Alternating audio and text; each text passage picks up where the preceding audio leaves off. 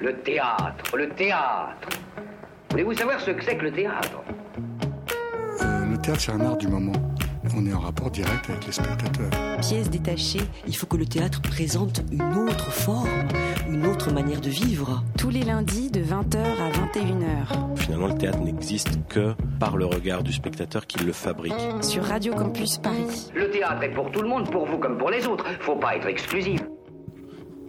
Il est 20h passé 2 minutes sur Radio Campus Paris. Vous arrivez dans Pièces détachées, votre émission consacrée à l'actualité des arts vivants en Ile-de-France. Bonsoir à toutes, bonsoir à tous. Alors ce soir, nous avons le plaisir de recevoir Arthur Noziciel. Bonsoir. Bonsoir. Arthur Noziciel, vous mettez en scène Splendide de Jean Genet au Théâtre National de la Colline et on en parle avec vous tout de suite. En deuxième partie d'émission, lors de notre tour de table de l'actualité théâtrale, nous parlerons ce soir de L'Adversaire, d'après Emmanuel Carrère, une mise en scène de Frédéric Cherbeuf qui est présentée au Théâtre Paris-Villette jusqu'au 26 mars, de la solitude d'un acteur de pipe show avant son entrée en scène, une création de Paul Van Mulder qui était présentée à la Maison des Métallos du 15 au 20 mars, et on terminera avec Garde-Barrière et Garde-Fou, un spectacle écrit et mis en scène par Jean-Louis Benoît qui, était, qui est présenté au Théâtre de l'Aquarium jusqu'au 26 mars. Pièces détachées, les arts vivants à la radio. Alors il y a des spectacles qui mettent en jeu le corps de l'acteur. Celui-ci se dénude, ou pas d'ailleurs, mais devient un instrument total qui permet d'exprimer, de parler, de construire des ressentis ou des propos. Il a des spectacles où le corps de l'acteur définit le personnage, où ce qu'il nous dévoile de sa peau nous dévoile la pensée, les siennes propres et parfois aussi celles de l'auteur ou du metteur en scène. Et je trouve que c'est le cas de votre dernier spectacle, Arthur Noziciel. Mais pourtant, je parle bien de corps de l'acteur et non pas de corps de danseur, quoique car nous sommes également face à un texte puissant, d'un auteur qui n'a jamais perdu de sa pertinence et qui retrouve, ces dernières années, le chemin des plateaux de théâtre. Cet auteur, c'est Jean Genet. Et ce texte-là, splendide, est presque à part dans sa bibliographie. Un texte de rupture, un texte à la fois de fin et de recommencement. Un texte inédit pour nos yeux de spectateurs de théâtre. Alors Arthur Noziciel d'abord, est-ce que vous pourriez nous en dire un petit peu plus sur ce texte de Jean Genet qui, comme je le disais, a une histoire très particulière, j'ai presque envie de dire romanesque? Oui, c'est vrai que euh, au moment où le après enfin à cette époque-là, Genet écrivait euh, pas vraiment sous son nom, les textes circulaient comme ça, c'était ses, euh, années de prison. L'essentiel de son corpus en fait littéraire a été pendant ses années de prison. Entre les années 40 et 46, où il a écrit trois pièces qui étaient les bonnes Haute Surveillance Splendides et puis ses principaux romans Journal du voleur, Notre-Dame des fleurs, Le miracle de la rose, Pompe funèbre et querelle, plus Le condamné à mort, plus la série des poèmes. Donc en fait, voilà, sur 4-5 ans en prison, enfin en va-et-vient en prison, produire une telle œuvre, c'est déjà assez fascinant pour quelqu'un qui euh, qui a été assez vite déscolarisé, qui était orphelin, qui a passé du temps dans des, euh, dans des bagnes d'enfants, qui ensuite a été euh, prostitué, mendiant, voyou, j'en passe. Voilà. Donc à, la fin, à la fin de ces années de prison arrive cette pièce splendide qui commence à circuler, qu'il va envoyer d'ailleurs à son agent américain. Et Sartre va trouver la pièce meilleure que les bonnes, va essayer de le convaincre de la mettre en scène et, et Genet va refuser et va la déchirer devant tout le monde, donc euh, va faire croire à sa disparition, alors qu'en réalité on l'a retrouvée ensuite dans le coffre, euh, dans le coffre de son éditeur euh, dans les années 90, et la pièce a été publiée, je crois, 92, 93 par là. donc, il a fait croire à sa disparition, et bien sûr que la question se pose de pourquoi il n'a pas voulu qu'elle soit mise en scène, pourquoi il n'a pas voulu qu'elle soit connue. Euh, et à ça, il y, a, plusieurs hypothèses, en tout cas celles sur lesquelles nous on a travaillé. Euh, c'est d'une part probablement parce que euh, on est voilà en 47.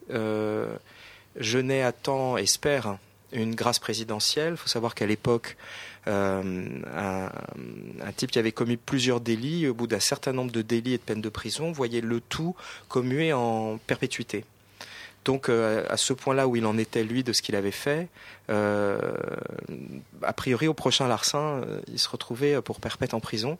Donc il a, fait intervenir, il a été soutenu par des grandes figures littéraires de l'époque, hein, Cocteau, Sartre, des gens comme ça, qui ont essayé d'intercéder auprès de, René Coty à l'époque pour obtenir cette grâce présidentielle qui permettait en fait à Genet, qui commence à être connu et reconnu, d'être, de rester un homme libre. Et la pièce porte en elle ce que je n'ai appelé à l'époque sa sainte trinité, la trahison, la lâcheté et l'homosexualité. Donc on peut imaginer que euh, ce ne soit pas des thèmes très fédérateurs pour l'époque, euh, et pas seulement l'homosexualité, c'est ce qui nous vient tout de suite à l'esprit, mais je dirais davantage la question de la trahison et de la lâcheté, puisqu'on est dans un moment de, on va dire, de réconciliation nationale, euh, d'élimination des collabos, de, de, voilà. Donc la question à la sortie de, de dans ces années-là, euh, cette période de dénazification, on va dire, euh, avec un texte qui, qui ferait comme ça, non pas l'apologie de la lâcheté ou de la trahison, mais qui les érige en valeur, euh, évidemment, pouvait euh, poser problème dans un moment aussi sensible pour Genet. Et enfin, je pense qu'il y a aussi plus en dessous de ça, il y a, y a autre chose. Je crois qu'il y a, d'une part, la pièce est finie, pas finie. C'est-à-dire que c'est une pièce qu'il s'écrit du, du, fond de la solitude et de l'abandon de son incarcération, de cet enfermement, à travers le désir de mêler dans cette histoire à la fois des gens qu'il a connus, des gens vraiment qu'il a aimés, connus, qui ont disparu, et puis des personnages de pure fiction. Parce que cette pièce peut-être l'aide euh, du, fond de ça l'aide à, accepter la réalité de sa vie à ce moment-là et qu'il euh, écrit cette pièce peut-être pas avec euh, l'idée qu'elle soit vraiment montée ou mise en scène. C'est-à-dire que c'est une pièce qui est moins structurée, moins articulée, moins construite que ce qu'il va faire après, comme si son idée du théâtre n'était pas encore complètement euh, euh, aboutie. Et donc euh, la pièce et reste quand même un objet, euh, comme vous avez dit, qui est entre quelque chose, une pièce de passage. Et puis enfin, je dirais qu'elle porte aussi de manière plus secrète l'histoire de Genet à ce moment-là, c'est-à-dire qu'en sortant de prison, et Genet le dira plus tard, euh, libre, j'étais perdu, en sortant de prison, il trahit son camp le camp des gangsters, le camp du crime, dans lequel il a grandi, dans lequel il s'est construit comme homme et comme poète, et où il a construit son écriture. Tout, le sens de son écriture, dans sa forme, mais aussi dans sa pensée, naît de cette opposition qu'il euh, cherche avec la société, avec le monde extérieur. Et en, en devenant l'auteur reconnu et gracié qu'il va être, il trahit son camp, il passe de l'autre côté, du camp de l'oppresseur, et, euh, et, il va en être une des figures littéraires principales, ce qui est évidemment le, top de la, trahison, et que euh, Splendide raconte ça, et que peut-être il n'a plus envie de revenir à ça. Il faut savoir qu'après Splendide, Genet ne pourra plus écrire. Il va faire un film qui est un chant d'amour, qui est projeté au début du spectacle, et ensuite euh, il fera une tentative de suicide et n'écrira plus pendant plusieurs années, comme si en fait il ne voulait plus revenir sur cette période, cette période de, sa vie, sur ce qu'il a été à ce moment-là, et euh, il n'écrira plus jamais sur, euh, sur le monde comme ça de, du banditisme, qui est pourtant le monde dans lequel il est né. L'image du policier qui trahit son camp dans la pièce est directement une citation de, de lui à l'intérieur. Et est-ce que euh, vous ne pensez pas que Genet aujourd'hui verrait comme une trahison de votre part de monter ce spectacle alors qu'il voulait, qu'il, il, il cherchait à sa disparition? Euh, bon, cela dit, il avait quand même planqué un manuscrit. Hein. Oui. Donc, euh, c'était comme parce que c'est pareil avec son obsession comme ça de de de, de rester le, le, voyou pour toujours. Enfin, il écrivait quand même des lettres à, à tout Paris pour qu'on sorte de là. Donc c'est euh, voilà, il y a quand même un paradoxe. Après, c'est quelqu'un qui a une vie très intègre, on va dire, par rapport à cette chose-là. C'est-à-dire qu'il a toujours essayé de donner une voix à ceux qui étaient opprimés, hein, que ce soit les Noirs au moment des Black Panthers, les Algériens au moment de la guerre d'Algérie, les Palestiniens. Il a, toujours, essayé de faire entendre une voix qui était la voix de l'opprimé. Euh, il a vécu dans une chambre d'hôtel, hein, d'ailleurs, le Jack Hotel, jusqu'à la fin de sa vie. Il n'avait pas de compte en banque. Sa succession est un peu abracadabrante aussi. C'est-à-dire que jusqu'à la fin et même dans la succession on, on, et dans l'héritage, on reste dans quelque chose qui est quand même toujours euh, un peu borderline comme ça. Alors est-ce qu'il aurait aimé que ça soit mis en scène? Peut-être pas, mais comme il le dit, il y a une vraie jouissance dans la trahison et dans le fait de se faire avoir. Donc peut-être que, euh, peut-être que l'essence même de, tout ça, ou ça aurait été euh, au contraire un, une grande satisfaction à avoir été trahi. Et vous, qu'est-ce qui vous a parlé dans ce texte? Parce que la dernière fois qu'on a parlé de votre travail, on avait accueilli avec enthousiasme votre euh, mise en scène de la mouette de Tchekhov, et les deux textes sont vraiment très radicalement différents. Euh, il y a, il y a des choses qui, traversent tous les, textes que j'ai pu faire, qui est, peut-être euh, euh, quand même euh, la nécessité de l'art pour, pour contrer la réalité dans laquelle on, n'arrive plus à, vivre. Et comme si il y avait une, échappée nécessaire qui passait par l'acte poétique ou l'acte artistique, ce qui est le sujet de la mouette aussi. Donc euh, voilà, il y a peut-être des thématiques comme ça, mais il y a aussi peut-être des textes qui proposent un certain type de théâtre ou qui vont m'attirer parce que euh, ce sont des textes qui vont se situer justement dans des espèces de limbes euh, entre ce qui est de la, disons de la veille et du rêve, ce qui est du, du, réel et de l'imaginaire. De l'invisible et du visible, et surtout peut-être une espèce de, zone tampon entre les morts et les vivants, et que la mouette, dans le fond, est aussi traversée comme ça par, par des temporalités différentes, par, par des mémoires qui, qui, se confrontent, par, euh, par des gens qui se croient vivants mais peut-être sont déjà morts, etc., comme dans Splendides. Et c'est peut-être qu'on est attiré par des univers, ou en tout cas des textes, qui sont toujours à la lisière de quelque chose, et on sent que là, il y a du théâtre qui peut advenir. Euh, donc c'est peut-être moins en termes de thématique euh, que des continuités peut-être formelles, ou voilà, des choses comme ça. Après, Splendide, c'était un projet qui était l'avant la mouette, en fait la mouette était presque un accident euh, qui est arrivé. Euh, c'est un bel accident. Ouais, ouais, mais c'est-à-dire que c'était pas. Euh, je pensais à Splendide, je pensais à Yann Karski. Après avoir fait Yann Karski, je me disais tiens, je vais faire Splendide. Et puis, et puis c'est la proposition d'Avignon de faire un spectacle pour la cour d'honneur en fait qui est arrivé. Et j'ai cherché quelque chose qui soit pertinent. On avait parlé de Splendide d'ailleurs pour la cour et je pensais pas que ce soit juste. Et en revanche, la mouette me semblait être à ce moment-là, en tout cas, le texte qui euh, qu'on pouvait faire entendre à cet endroit.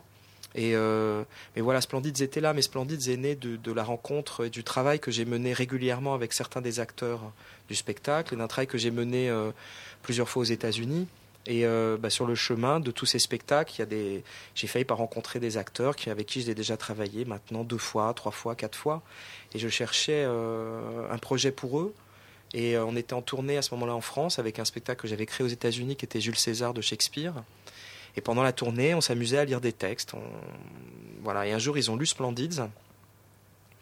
Et je trouvais que c'était formidable de l'entendre en anglais parce que ça venait révéler des choses que le français euh, euh, ne révélait pas forcément ou, que d'un seul coup ça régénérait une écoute de la pièce et, ce qu'on croyait en savoir se révélait différent et autre par le simple euh, le simple voyage qu'allait faire la langue à ce moment-là. Et puis effectivement, vous parliez des corps, mais euh, en la lisant, il y avait quelque chose dans Splendide qui, qui et chez Genet, qui, est une écriture du désir, euh, une écriture d'une impossible, de l'impossible contact avec l'autre, et, je trouve qu'il y a chez les acteurs américains une incarnation, une, physicalité que, que, je trouve difficilement avec les acteurs français. Et donc je savais aussi que euh, dans ce déplacement et de la langue et en, le plaçant dans la bouche de, ces acteurs américains, on allait pouvoir faire entendre ou, et rendre compte euh, d'une forme d'érotisme ou de physicalité, en tout cas, que j'aurais eu plus de mal à faire passer.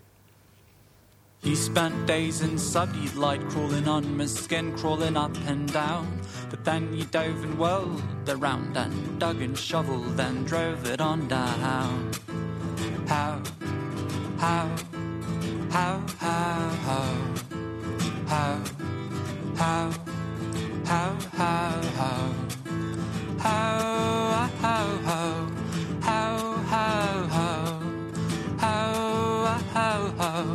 How, how, We've got one more hitch to go. Come again, come slow. We've got one more hitch to go. Come again, come slow. We've got one more hitch to go. Come again, come. Will ye settle? Will ye go? Will ye swarm beneath the cloak and furrow? Will ye see the news and flow? Will I burn up when ye lay low? Ho, ho, ho, ho, ho, ho.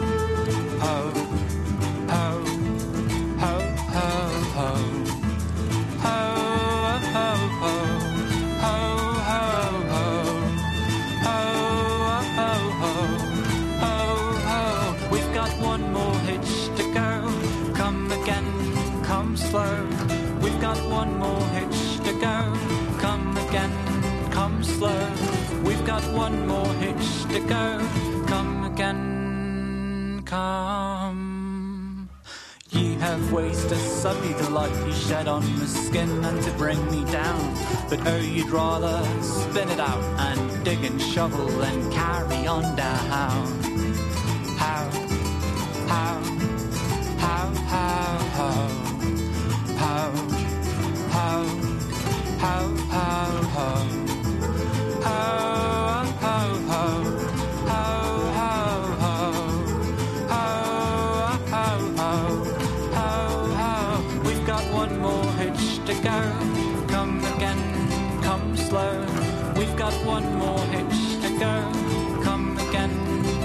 slow. We've got one more hitch to go. Come again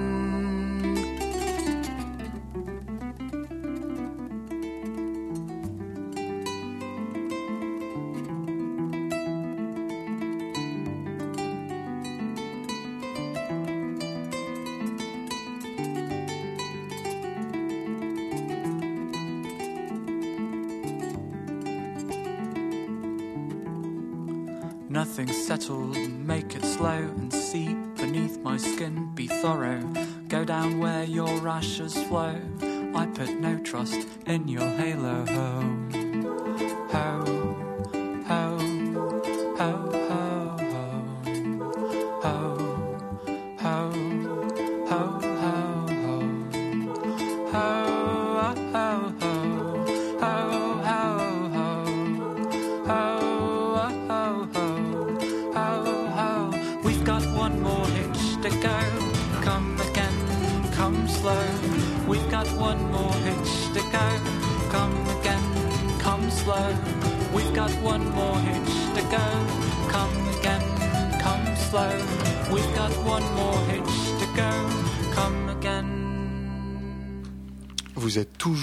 Pièces détachées sur Radio Campus Paris. Ce soir, Nicolas Laurenceau nous fait découvrir Stranded Horse avec leur album Lux. On vient d'écouter Hot to Scabies. Et nous, nous sommes toujours en compagnie d'Arthur Noziciel avec qui nous discutons de sa mise en scène de Splendids de Jean Genet qui est présenté au Théâtre National de la Colline. Vous l'évoquiez tout à l'heure, en première partie de votre spectacle, vous avez euh, décidé de projeter euh, un film réalisé euh, par Jean Genet, Un chant d'amour. Donc c'est vraiment première partie de votre spectacle. et vous dites dans votre dossier de presse que, à l'origine, enfin, comme si le, ce film faisait écho à la pièce de Genet. Et c'est vrai que vous projetez le film et puis on voit vos comédiens apparaître petit à petit derrière. Et donc on on y lit tout de suite une sorte de continuité euh, du, dans votre spectacle. Alors, est-ce que c'est vraiment une continuité ou est-ce que c'est une, enfin, une introduction et un miroir euh, euh, À quel endroit vous avez jugé nécessaire absolument de mettre en lumière ce, film? C'est une porte d'entrée peut-être, c'est mm. une juxtaposition. Enfin, je ne voudrais pas fermer trop le sens de ça, même si euh, il y en a plusieurs, parce que est-ce que ça ouvre sur Splendid, est-ce que ça le ferme? Il y, a, il y a des gens qui pensent que voilà, les gens qu'on voit dans le film euh, sont le devenir des gangsters qu'on voit dans la pièce ou l'inverse. Mais l'idée au départ était vraiment, enfin le film quand je l'ai découvert. Euh, j'ai trouvé que c'était vraiment la forme cinématographique de la pièce. C'est-à-dire que c'est comme si euh, Splendids trouvait une autre expression qui n'était plus le théâtre mais qui était le cinéma. Et de même que euh, la pièce Splendids est vraiment la mise en forme théâtrale du roman Le journal du voleur. Et il y a une continuité. Euh, même plus qu'une continuité, c'est chaque œuvre prolonge l'autre ou n'est que le reflet de l'autre dans une autre forme artistique.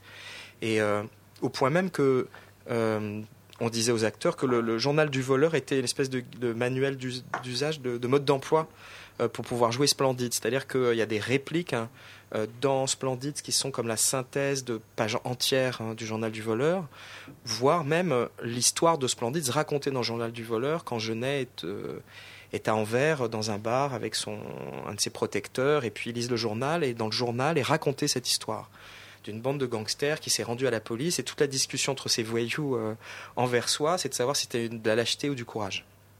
Donc c'est déjà inscrit même dans le journal du voleur. Et après il y a, je pense que Splendide c'est comme si euh, il mettait euh, la loupe, euh, une espèce de, loupe comme ça sur quelque chose du journal du voleur dont il allait rendre compte et déployer à travers Splendide et sous la forme du théâtre. Entendons bien aussi sur le terme théâtre chez Jeunesse, c'est-à-dire qu'il ne met pas en scène des histoires mais des rituels. Donc c'est, il raconte ce rituel-là, cette cérémonie de mort, voilà. Et puis il y a ce film Un chant d'amour qui arrive derrière et dont je ne peux pas m'empêcher de penser que de même qu'on parle d'un chant d'amour, on entend aussi un chant d'adieu, c'est-à-dire que n'arrivant plus à écrire, euh, il fait un dernier, euh, et, à parler de ce monde-là, il va faire un dernier hommage à ce monde à travers ce film, Un chant d'amour, euh, qui est un chant d'amour à, ses gangsters et à ses, à ses compagnons, morts ou vivants.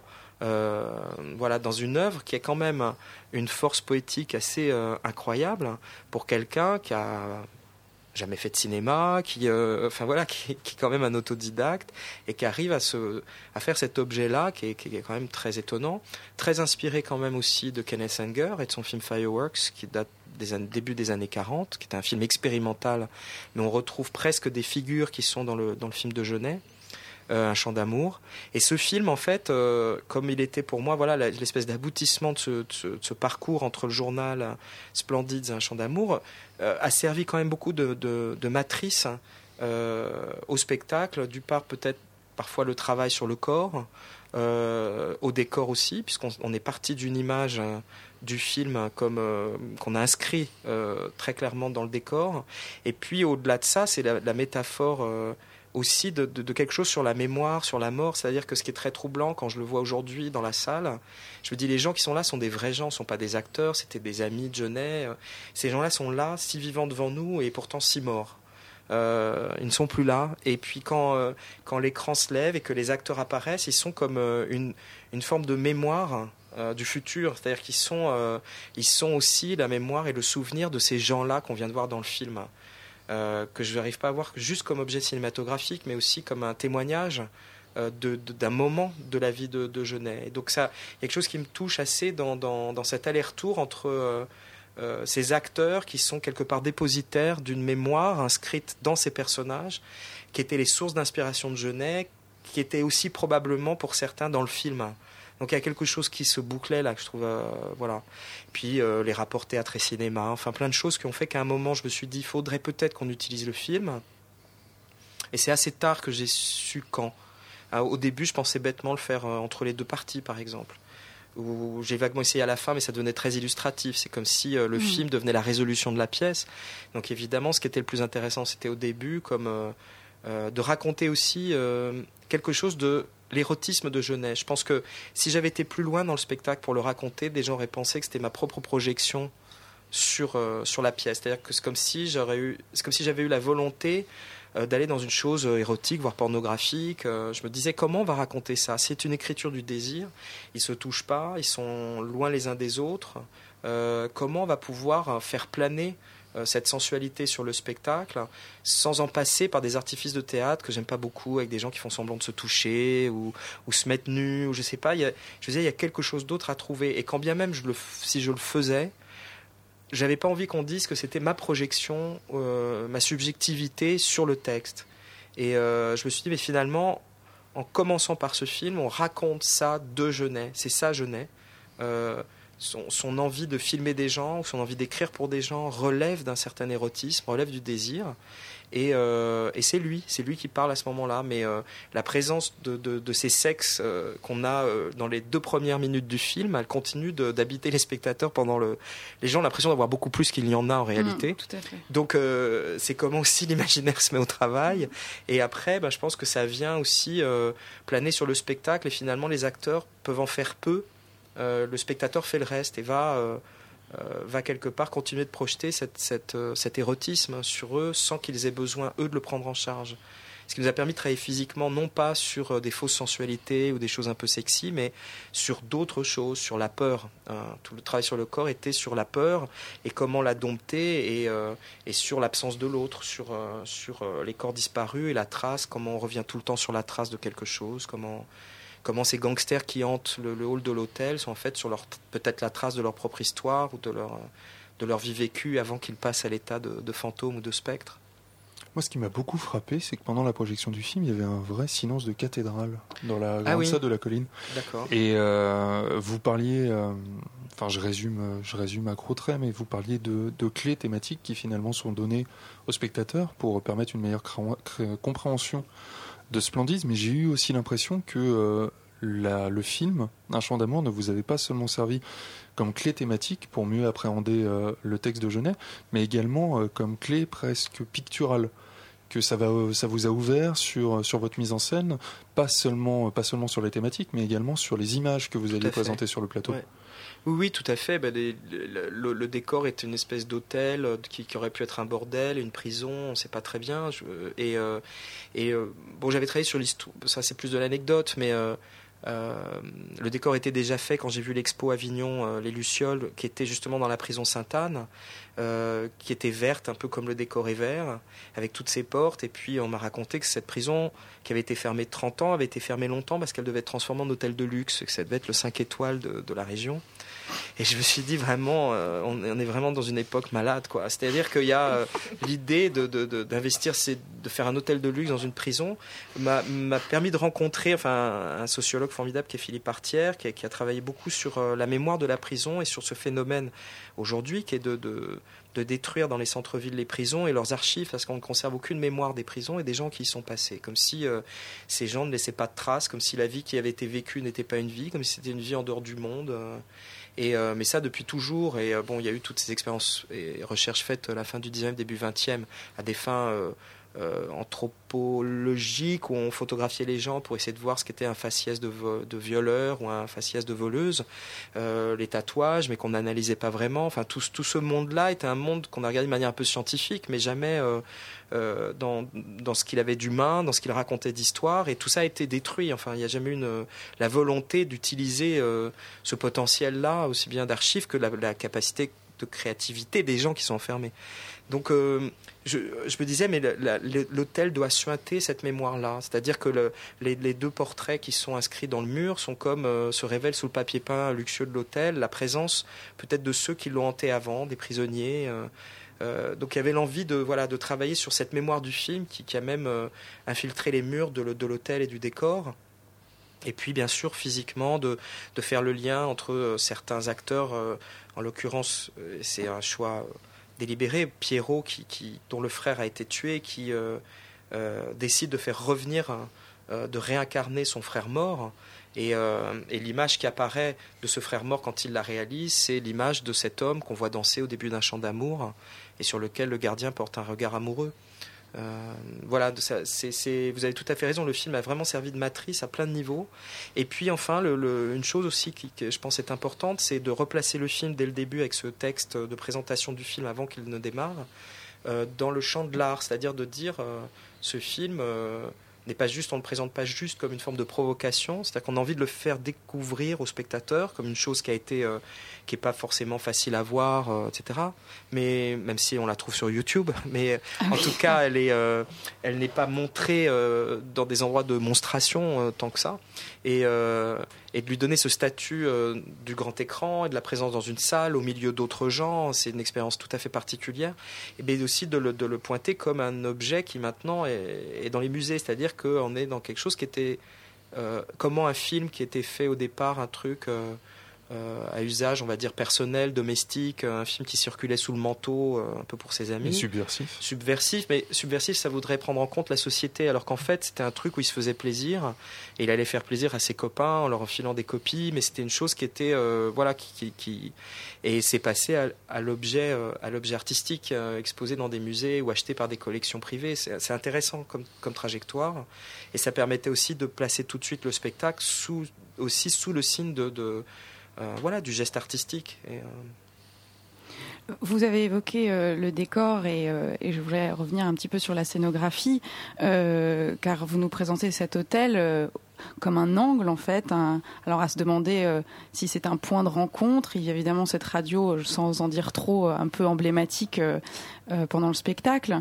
Et on a presque l'impression, moment, que les comédiens ne se voient pas, enfin ceux d'un côté ou d'un autre ne, peuvent pas se voir. Comment est venue l'idée en fait de, cette symétrie, de, cet angle? Évidemment, j'ai envie de dire, c'est difficile de décrire, mais euh, avec, euh, avec la, la, projection de, de, ces deux personnages du film qui justement sont, séparés par un mur, est-ce que cet angle est un, est un miroir, est un début d'un prisme de quelque chose euh, Comment s'est construit ce, ce décor? Vous avez raison, les acteurs se voient pas. Ah. les acteurs se voient pas, s'entendent à peine. Heureusement qu'ils se connaissent bien, qu'on travaille ensemble depuis longtemps.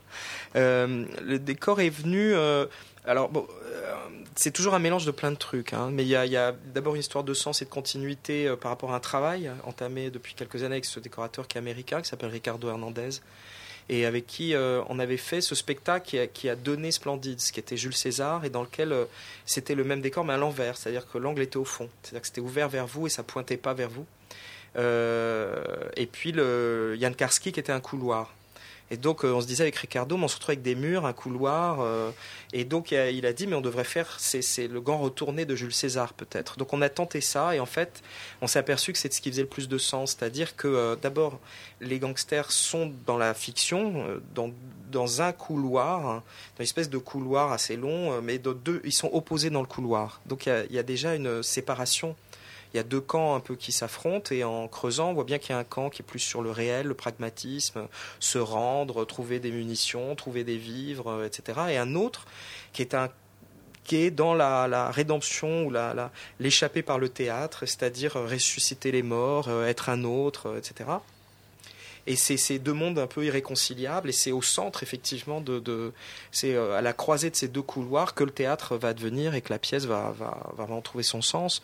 Mais l'idée était quand même de trouver. Euh, euh, au-delà de ça aussi quelque chose de menaçant. C'est-à-dire que je pense que pour le spectateur, on a quand même cette sensation que cette chose, cette pointe, hein, avance, avance vers nous, euh, elle, génère, même si c'est très euh, subliminal, elle génère quand même un inconfort. On n'est pas euh, dans une situation de spectateur confortable, puisqu'il y a quelque chose qui, nous menace, en fait. Il y a quelque chose qui nous pointe, qui nous, qui nous menace. Et effectivement, c'est un espace qui divise, qui permet de jouer sur des symétries qui sont évidemment très très présentes dans l'écriture, hein, dans la pièce.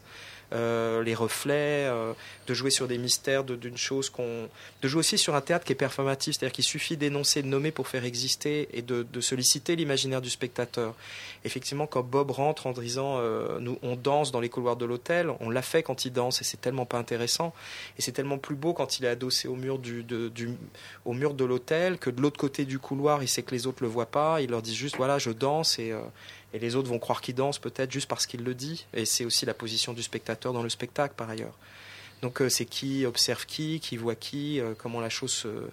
Voilà, donc on est parti vraiment de cette, euh, idée, partons de l'hôtel, du couloir de l'hôtel, cherchons le point de rencontre et en même temps on a pensé à l'hôtel, au bordel, à la prison, on est parti sur ce verre qui évoque quelque chose de l'arsenic, de quelque chose d'un peu toxique, de quelque chose de, maladif, d'une forme de morbidité comme ça, mais avec euh, quelque chose de capiteux.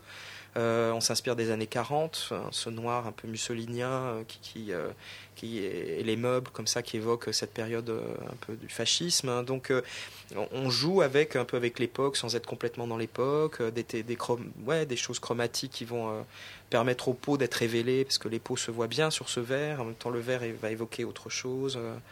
Euh, et puis voilà, ces portes aussi, les chambres secrètes dont Genet parle dans Pompe funèbre, où on va retrouver les morts et où on s'adonne avec eux à des, euh, cérémonies euh, qui ne peuvent pas être ridicules puisqu'on les accomplit dans le secret et pas pour être vus. Enfin voilà, c'est un peu tout ça qui, qui, nous a mené à ce choix de scénographie. On arrive malheureusement à la fin de cette interview. Donc il nous reste à vous remercier, Arthur C'est moi, je vous remercie beaucoup. Donc je, euh, je rappelle à nos auditeurs qui peuvent découvrir euh, donc Splendide, votre mise en scène du texte de Jean Genet. C'est au Théâtre National de la Colline jusqu'au 26 mars et on est vraiment très heureux d'avoir pu en parler avec vous ce soir. Ben, ça me fait très plaisir. Merci à vous.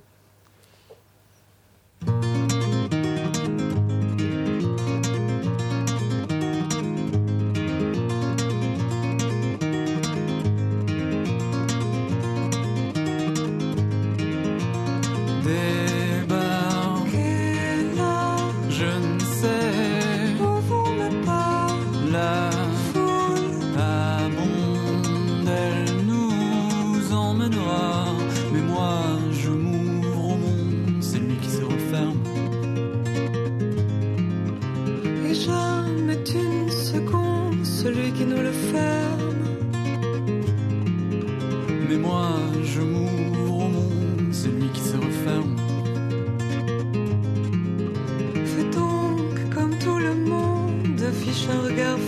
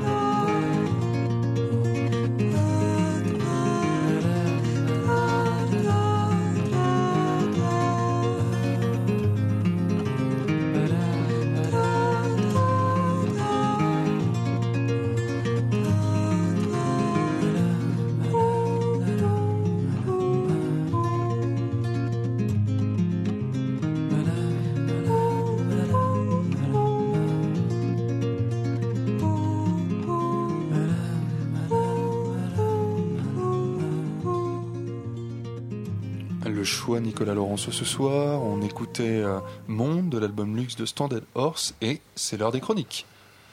Il s'agit d'une, histoire, euh, c'est-à-dire qu'en fait, il s'agit plus d'un, d'un concept d'histoire.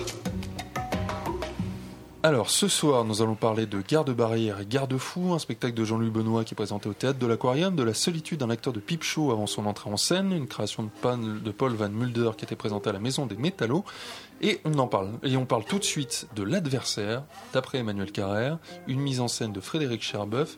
Le spectacle est présenté au théâtre Paris Villette jusqu'au 26 mars, et c'est Thomas qui nous en parle. Bonsoir Thomas. Bonsoir. Alors oui, l'adversaire, ben, c'est pas une en fait, c'est deux histoires qui nous sont racontées. Euh, tout d'abord, c'est celle de Jean-Claude Roman. Euh, c'est une histoire juste euh, invraisemblable. Moi, c'était l'occasion en fait de, de découvrir cette affaire, l'affaire Jean- Jean-Claude Roman, qui a défrayé la chronique lorsque le 9 janvier 1993, Jean-Claude Roman tue sa femme, ses enfants, ses parents et essaye de se tuer euh, lui-même. Médecin travaillant pour l'OMS, l'enquête révèle très rapidement en fait qu'il ne l'a jamais été pendant les 18 ans euh, durant lesquels il a prétendu l'être, sans que jamais aucun membre de son entourage ne se doute de quoi que ce soit. C'est cette histoire qui est à l'origine du livre d'Emmanuel Carrère, L'adversaire, et donc le spectacle, outre l'histoire de Jean-Claude Roman, c'est également, et même surtout peut-être, l'histoire de l'écriture du livre par Emmanuel Carrère ce qui l'a motivé, ce qui l'a fasciné hein, dans la, morbidité de, de l'histoire et du personnage de roman, euh, les rencontres avec ce dernier, parce qu'Emmanuel Carrère l'a rencontré, et ils ont même débuté une correspondance. Donc c'est un processus d'écriture qui n'a pas été facile hein, pour Emmanuel Carrère. Il aura fallu 5 ans pour écrire son roman. Donc tout au long du spectacle, euh, qui est une adaptation euh, du roman de Carrère, L'adversaire, voilà, j'insiste vraiment sur le fait que c'est une adaptation. Euh, Il y a d'autres sources qui ont été utilisées pour pour ce spectacle, outre le roman. Euh, on alterne et bien d'une histoire à l'autre, bien que les deux soient entremêlés. On croise donc les différents personnages de la vie de Jean-Claude Roman, qu'Emmanuel Carrère a rencontré pour la plupart, il y en a à peu près une dizaine, notamment Luc, le meilleur ami de Jean-Claude Roman, Corinne, son amante, qui a échappé à une tentative d'assassinat de Roman, ou encore Marie-France, une catholique folle furieuse, visiteuse de prison qui considère Roman, je cite, comme son rayon de soleil.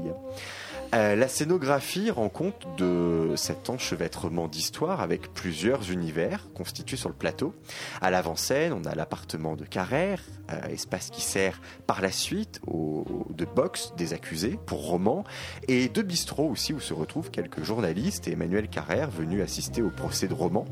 À Jardin, on a un appartement qui figure certainement celui de Corinne, ainsi que l'espace de travail de Carrère, un mur sur lequel figurent des plans, des photos qui témoignent de l'avancée de son enquête. Et puis au milieu de la scène, une plateforme servant notamment aux comparutions de témoins lors du procès. Alors le procès, justement, il occupe une place importante dans le spectacle. Et d'ailleurs, il définit la relation aux spectateurs qui composent malgré eux, eh bien, un jury populaire. D'ailleurs, le président de la cour d'assises de l'Ain est assis dans le public et s'adresse à Jean-Luc Roman depuis cet endroit. Roman est interprété par le comédien Vincent Berger qui joue aussi Emmanuel Carrère et je tiens vraiment à saluer cette performance. Il passe de l'un à l'autre avec vraiment virtuosité toutes les transformations ont, lieu dans, dans ces états de corps. C'est vraiment impressionnant. D'une manière générale, moi j'ai vraiment trouvé que c'était un spectacle de, de qualité, euh, outre l'histoire qui, est totalement incroyable. Et moi je vous le recommande vraiment. Oui, je suis d'accord avec toi. C'est vraiment un, un, très bon spectacle et une assez incroyable adaptation d'un texte qui, euh, qui, à première vue, ne se prête pas du tout un passage sur le plateau. Comme tu l'as dit, euh, l'intervention de Vincent Berger est vraiment saisissante. Je pense que c'est vraiment une très grande idée de théâtre de faire incarner à la fois donc Jean-Claude Roman, euh, figure un peu un peu monstrueuse, d'un monstre mythologique mais euh, mais très proche de nous finalement, ce qui nous rappelle que la monstruosité peut venir de la banalité, et d'incarner également Emmanuel Carrère, celui qui écrit, celui qui enquête, et donc de présenter les les deux facettes de la construction dramaturgique de ce spectacle à travers un seul une seule voix et un seul corps. C'est un, un, spectacle qui est vraiment très impressionnant, qui, euh, qui se saisit d'un sujet extrêmement complexe, extrêmement difficile, et qu'il fait avec beaucoup de maîtrise. Et donc je pense qu'on peut, je suis bien d'accord avec toi, je pense qu'on peut complètement le recommander à nos auditeurs. Donc on vous rappelle que l'adversaire, donc d'après Emmanuel Carrère, mis en scène par Frédéric Cherbeuf, vous pouvez le découvrir au théâtre Paris-Villette jusqu'au 26 mars, c'est-à-dire la fin de la semaine précipitez-vous. On continue tout de suite avec La solitude d'un acteur de pipe show avant son entrée en scène, la création de Paul Van Mulder qui était présenté à la Maison des Métallos. Laura. Alors, avec un titre évocateur comme celui-ci, le spectateur s'interroge. Alors ok, c'est un seul en scène, donc pas franchement probable qu'on ait euh, une petite démo du métier euh, au cours du spectacle. Alors on se demande qu'est-ce qu'on va voir.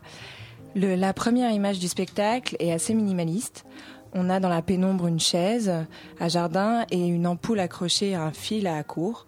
Et puis un homme, la quarantaine, qui arrive assez banal, pas bodybuildé du tout, habillé en jean, euh, un sweat, enfin bon, il arrive, il s'assoit et puis il nous parle. Ses premières paroles sont douces, tendres, fébriles, avec un petit sourire en coin. On l'aurait pas imaginé. Bref, cet homme euh, n'a décidément pas la tête de l'emploi et pourtant, il nous parle de son quotidien, de son travail, de ses partenaires, pas toujours très loquaces, qui jouent les divas et qui lui prennent parfois un peu la tête. Donc voilà, il est là, assis devant nous, et euh, il nous parle et il nous dit qu'il s'est laissé porter par la vie. Il s'est retrouvé là un peu par hasard dans ce métier, mais puisqu'il y est, il le fait consciencieusement. Donc euh, il nous dit aussi euh, tous ses amours. Il nous parle de son coup de foudre avec euh, une certaine Mathilde et il le décrit comme le moment le plus fort de toute sa vie. De ses coups d'un soir aussi, d'une femme euh, rencontrée dans un bar gay parce que euh, de temps en temps il aime bien aller dans les gays parce que comme ça il parle, il n'entend pas les histoires de crème dépilatoire, etc. Enfin bon, au fur et à mesure de, de la pièce, il nous laisse aussi entrevoir avec sa tendresse toujours dans un certain sens la violence la violence de toutes ces années euh, qui s'est installée tout au long de, de ce temps et les démons qui l'habitent au fur et à mesure. Et euh, les démons coincés dans sa tête qui passent parfois par une violence physique aussi. Et surtout il nous parle de sa solitude. Parfois euh, comme il dit j'ai l'impression que la ville dans la ville, on peut crever la bouche ouverte et que personne ne viendra vous aider. Donc c'est assez bouleversant. Pour lui, le monde va trop vite pour lui. Il euh, peine à trouver sa place et bouger en harmonie. Donc, euh, Au-delà d'un acteur de pipe show, c'est un homme qui se confesse, comme chacun pourrait le faire, et ses propos sont universels. C'est le portrait euh, d'un homme avec ses peurs, ses humiliations profondes, mais aussi ses rêves. Il voudrait sa maison à la campagne euh, avec un lac et un chêne. Et euh, avec une parole simple, on explore l'intime d'un homme torturé par la vie et bousculé. Et donc voilà, il parle devant nous sans s'analyser, sans rien. Tout comme s'il n'y avait plus de filtre. L'interprétation de Paul Van Mulder est absolument exceptionnelle pour moi. Sa voix, ses gestes, euh, sa posture, ses tics, enfin bon, on y est quoi. Et euh, il signe aussi le texte et celui-ci est cruel, subtil, jamais vulgaire, extrêmement juste et j'ai absolument adoré ça. J'ai juste une réserve dans la mise en scène. Pour moi, il y a des scènes, euh, enfin, il y a des moments, euh, des intermèdes musicaux avec Ah, un je suis piano. Absolument d'accord. T'es d'accord? C'était vraiment, euh, c'était pas du tout justifié. Enfin, ça venait même parasiter euh, ce Exactement. texte et cette mise en scène d'une simplicité incroyable. Et j'ai trouvé ça ouais, très dommage aussi. D'une banalité, alors que rien n'était cliché, et là on arrive dans Ah ouais. le cliché. Ah, mais c'était exactement ça. Ah Ouais, bah, je suis contente que tu le penses aussi. Pareil, j'ai vraiment pensé à la même chose. Mais moi aussi, j'ai passé un bon moment. J'ai trouvé que c'était c'était un spectacle de qualité avec une grande force qui est le vraiment. Il y, a- il y a un vrai crescendo dans le spectacle. Au départ, ça commence vraiment très calmement, même un peu sur la réserve. Les choses sont pas nommées. Clairement, le pipe show ne l'est pas et même ne le sera jamais de Ouais. tout le spectacle. Euh, alors moi, franchement, j'étais un peu déçu avec un titre comme ça. Moi, je voulais voir du pipe show. Enfin, Tu voulais voir bon, quelque alors j'étais un peu bon, ok. Et puis bon, finalement, ça, ça arrive dans- sous une autre forme. Et puis en fait, au bout d'un moment, on un premier palier dans la dramaturgie, puis un deuxième, et puis tout d'un coup, la parole se libère, l'énergie aussi. Et puis alors là, ça y est, vous êtes capté et vous en perdez plus une minute. J'ai trouvé aussi que le rapport au spectateur était quelque peu euh, euh, énigmatique, hein, parce que finalement, il arrive devant nous, cet homme, mais on ne sait pas bien qui c'est. Qu'est-ce qu'il nous raconte, qui il est? Bon, il parle de ce qu'il fait, mais encore une fois, sans jamais dire explicitement qu'il est acteur de pipe show. Non, mais moi, je dois même l'avouer, franchement, euh, le doute s'est vraiment installé pendant toute la durée du spectacle. Bah oui, il n'avait pas le physique d'un acteur de pipe show, mais je me suis dit, mais est-ce que ce comédien n'est pas un ancien acteur de pipe show qui a arrêté sa carrière et a décidé de faire un spectacle de témoignages sur son ancienne vie? Je trouvais ça vraiment intéressant. Mais, euh, et aussi, le, le point de vue que ça soit un acteur de pipe show. Je trouve que généralement, pour ces univers relatifs au pipe show, au porno, c'est souvent les femmes qui témoignent sur l'envers du décor, les conditions de travail réelles. Et là, le fait que ça soit dans ce spectacle le point de vue d'un homme, ben, j'ai trouvé ça intéressant. Même si, bien sûr, Paul Van Mulder n'est finalement pas un acteur de, de pipe show. Mais ça laisse quand même présager d'une certaine réalité, difficile également hein, pour les hommes dans ces métiers-là. Oui, bien sûr, bien sûr, je suis bien d'accord. Donc c'est la solitude d'un acteur de pipe show avant son entrée en scène qui était présentée à la Maison des Métallos du 15 au 20 mars et on termine avec Garde Barrière et Garde Fou, un spectacle écrit et mis en scène par Jean-Louis Benoît qui est présenté au théâtre de l'Aquarium, Chloé. Oui, alors garde-barrière et garde-fou, ou la réussite d'un spectacle qui défend la femme à ne pas tomber dans le féminisme. Enfin, je dis ça et je pense que le spectacle ne, pa- ne parle pas forcément de la femme. Et pourtant, c'est évident qu'on pourrait tomber dans le piège, puisque le texte reprend deux interviews. L'une d'une femme, Monique, qui a été garde-barrière SNCF pendant plus de 20 ans et qui perd son travail pour lequel elle a tout sacrifié. L'autre, celle de Myriam, qui travaille en hôpital psychiatrique la nuit, avec euh, tout ce que cela entend de rencontres étonnantes. Donc on pourrait très vite tomber dans la facilité de l'analyse du spectacle féministe. D'ailleurs, ça se, compre- se comprendrait d'autant plus du fait que la pièce s'inscrit dans un festival du théâtre de l'Aquarium appelé Parole de femmes. Eh bien non, malgré tout cela, pas de féminisme. J'ai plus envie de parler de lutte ouvrière ou de lutte des classes.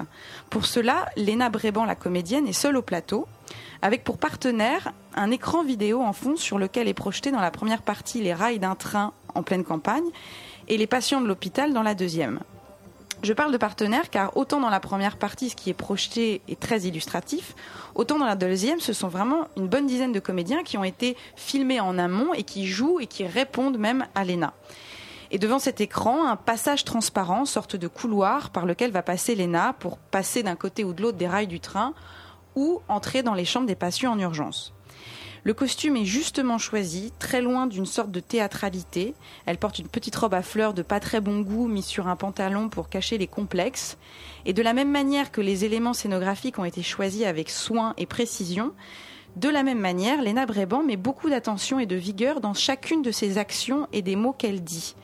Cela donne avec beaucoup d'intelligence une force aux personnages incarnés. Elles ont des vies banales, c'est vrai, ce qui est raconté est sans grand intérêt. L'une écoute la radio, euh, fait du repassage, euh, l'autre allume sa, lampe torche, casse des noix.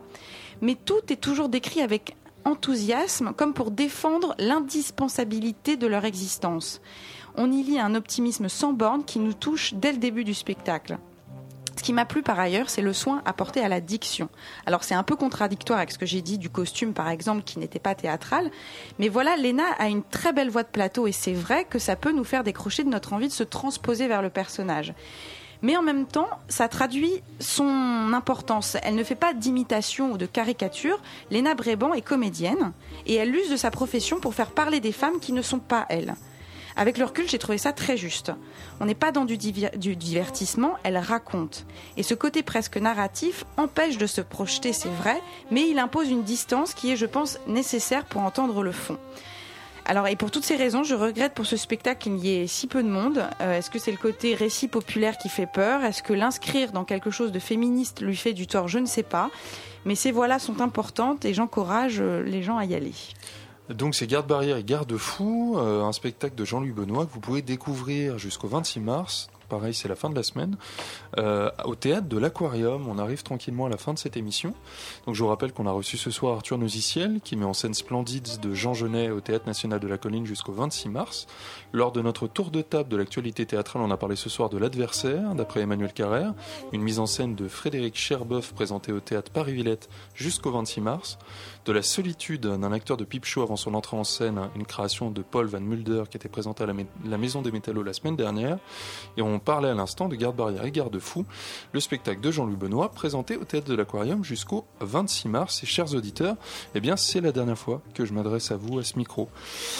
Et euh, durant toutes ces années dans l'émission, eh bien j'ai eu coutume de dire que nous aimions parler d'un théâtre de recherche recherche sur la forme même du théâtre, des arts vivants qui sans cesse réinventent les langages de ce qui est présenté sur le plateau, mais recherche également de sens, recherche sur le monde tel qu'il est, tel qu'il a été ou tel qu'il devrait être. Et cette recherche, elle est perpétuelle et infinie. Elle est de ces recherches qui n'atteignent jamais leur but, des recherches qui sont sans cesse renouvelées. Et durant ces sept années derrière le micro, eh bien, j'ai mené cette recherche avec vous, chers auditeurs, et nous continuerons, en tout cas je l'espère, à la mener, vous, à l'écoute de cette émission. Et moi, eh bien, en arpentant de nouveaux chemins. Alors, naturellement, durant toutes ces années, cette recherche, je ne l'ai pas menée tout seul. Alors, j'ai pas mal de personnes à remercier. D'abord, les directeurs d'antenne qui se sont succédés au sein de Radio Campus Paris, Eugénie Brun, Nathalie Schneider et surtout Corentin Cardraon, avec qui j'ai eu énormément de plaisir à travailler. Et j'en profite d'ailleurs pour souhaiter beaucoup de courage à Christophe Dacuna qui lui a succédé il y a quelques semaines. Il y a beaucoup de départs en ce moment. Euh, ce n'est pas évident, en réalité, de pouvoir faire en direct tous les lundis une émission qui est consacrée aux arts vivants. Vous pouvez vérifier sur France Culture. Et cela n'aurait pas pu se faire eh bien, sur leur soutien constant. Je voudrais ensuite remercier nos réalisateurs, tous ceux qui se sont succédés de l'autre côté de la vitre en face de moi, Maxime Faciotti, David Habitant, Michael Debecker, Gabriel Vautrin, Nicolas Hadot, Antoine Cadou, mon binôme d'amour, et le dernier arrivé, Nicolas Laurenceau, qui a réalisé impeccablement l'émission de ce soir.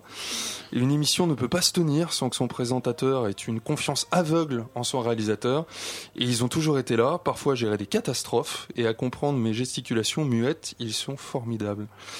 Un grand merci pour tous les chroniqueurs avec qui j'ai pu travailler au sein de l'émission, qui m'ont beaucoup appris chacun leur manière durant toutes ces années. Xavier Janet, Mireille Langlois, Xavier Marie, Amandine Gilbert, Zelda Soussan, Tarek Lacrécy, évidemment Liane Masson, et un mot tout particulier pour Maïté Rivière, pour Laurent Bazin, pour Christine Armanger, je suis fan de toi, et pour Magali Chiapone-Lucchesi, ma coéquipière dès le début et pratiquement jusqu'à la fin. On a raté de quelques semaines, Magali.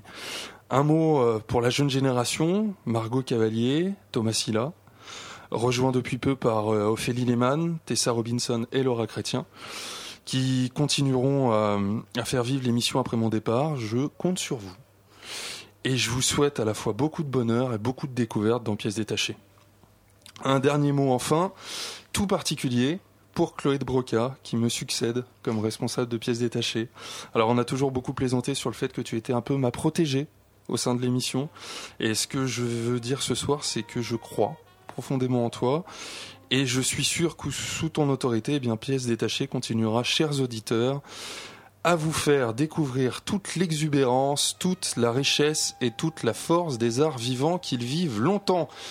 Euh, je crois que mes camarades de Yumi sont déjà dans la cabine du réalisateur. Vite, vite, vite, répondez-moi avant que je On me mette à là. vraiment me laisser abandonner dans l'émotion. De quoi on parle dans Yumi ce soir? Oh, comme d'habitude, euh, du rock euh, dégueulasse et un peu d'indie pop aussi ce soir. Voilà. Ah, Et pas mal de modes. Pas mal de mode? Ouais, ouais, on va parler mode vestimentaire. ouais. Un programme très très très Yumi.